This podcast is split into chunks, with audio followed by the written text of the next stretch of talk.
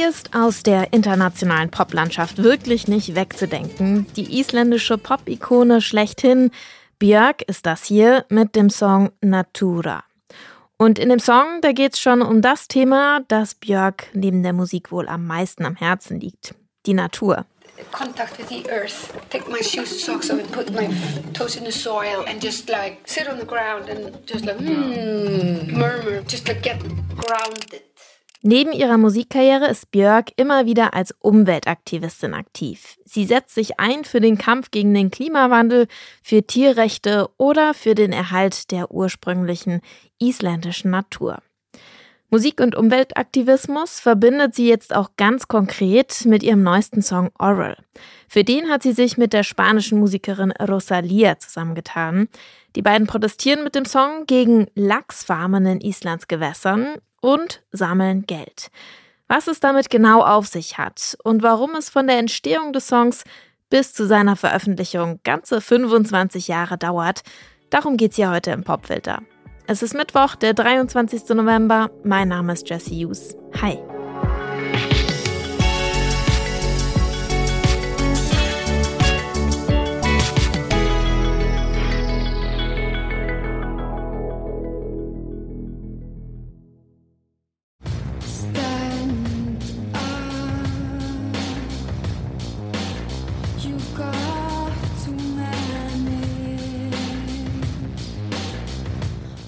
Hunderttausende verwundete oder tote Lachse in Lachszuchtgehegen in den isländischen Fjorden. Darüber berichtet Anfang des Monats die britische Tageszeitung The Guardian. Der Grund, die Lachse sind von Seeläusen befallen. Fast eine Million Tiere müssen deswegen notgeschlachtet werden. Dass sich die Parasiten so schnell verbreiten können, das liegt auch an den schlechten Lebensbedingungen in den Lachsgehegen. Tierschutzaktivistinnen kritisieren diese Bedingungen schon ziemlich lange. Und diesem Protest, dem hat sich nun auch Islands Popstar Björk angeschlossen.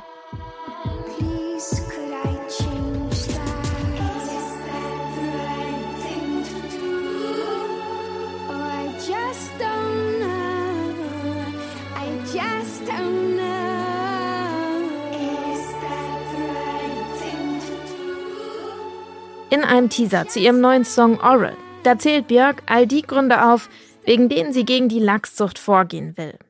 Nicht nur sind die Lebensbedingungen der Tiere in den Gehegen oft katastrophal. Die Abfälle und die Verschmutzung, die damit verursacht werden, die bedrohen auch die Ökosysteme in Islands Fjorden. Außerdem entkommen auch immer wieder Lachse aus der Zucht in die freie Wildbahn. Und da gefährden sie den wilden isländischen Lachs. Björk fordert deswegen, die Farmen zurückzubauen und die Lachszucht in Island besser zu regulieren. Die Einnahmen des neuen Songs, die sollen dafür gespendet werden, rechtliche Schritte gegen die Unternehmen zu finanzieren.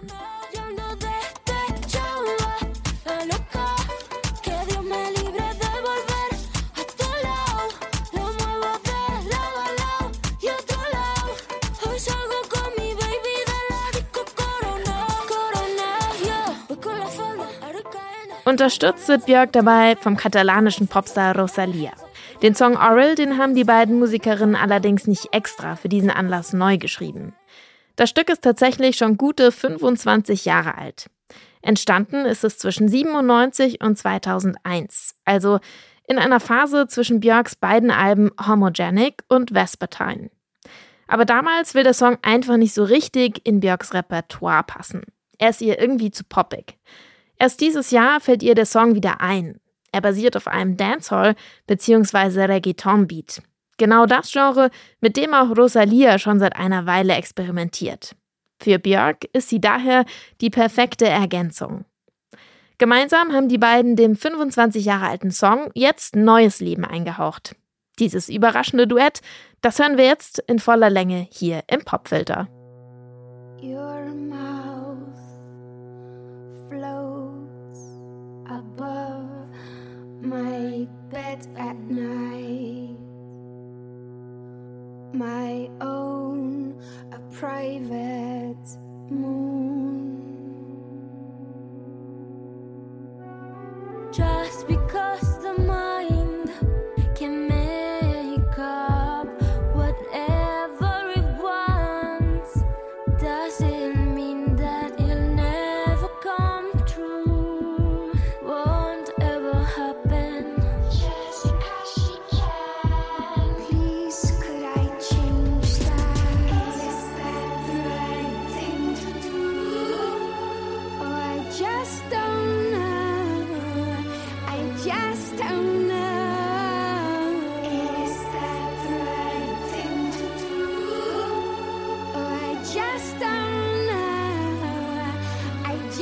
down now. Let me in, try.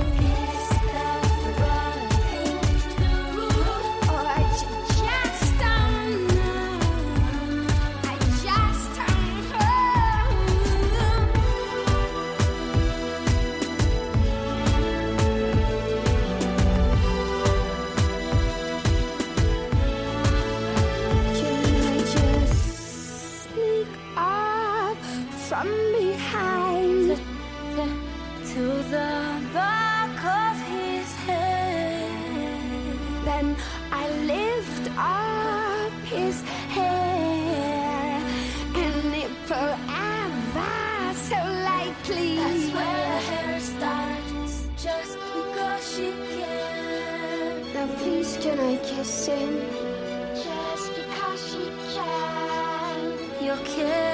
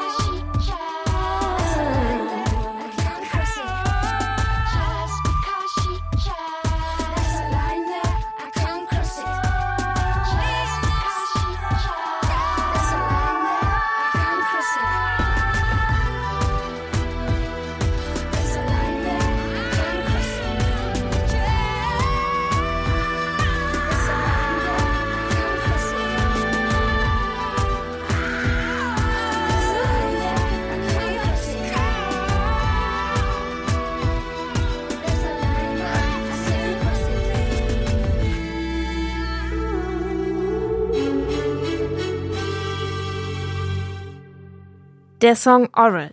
Hier kommen ein aktueller Star des Latin Pop und die Art Pop-Ikone Björk aus Island zusammen. Zwei scheinbare Gegensätze, die im Musikvideo sogar miteinander wresteln. Ich war erst ziemlich beeindruckt, habe dann aber gelesen, dass das Video mit Hilfe von KI entstanden ist.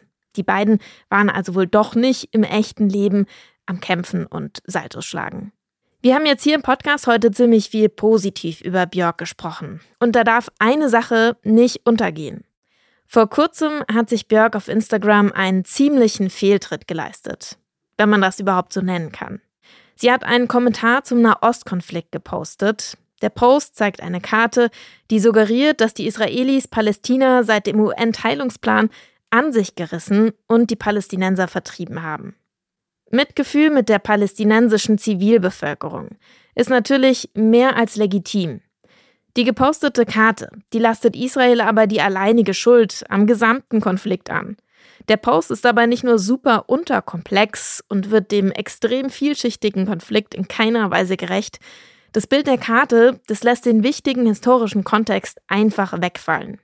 Das trägt natürlich ziemlich wenig zu einem besseren Verständnis beider Seiten bei, sondern sorgt im schlimmsten Fall für noch mehr antijüdische Ressentiments. So viel von meiner Seite und das war's für heute vom Popfilter. An dieser Folge beteiligt waren Yannick Köhler, Henrike Heidenreich und ich, Jesse Hughes. Macht's gut, bis morgen.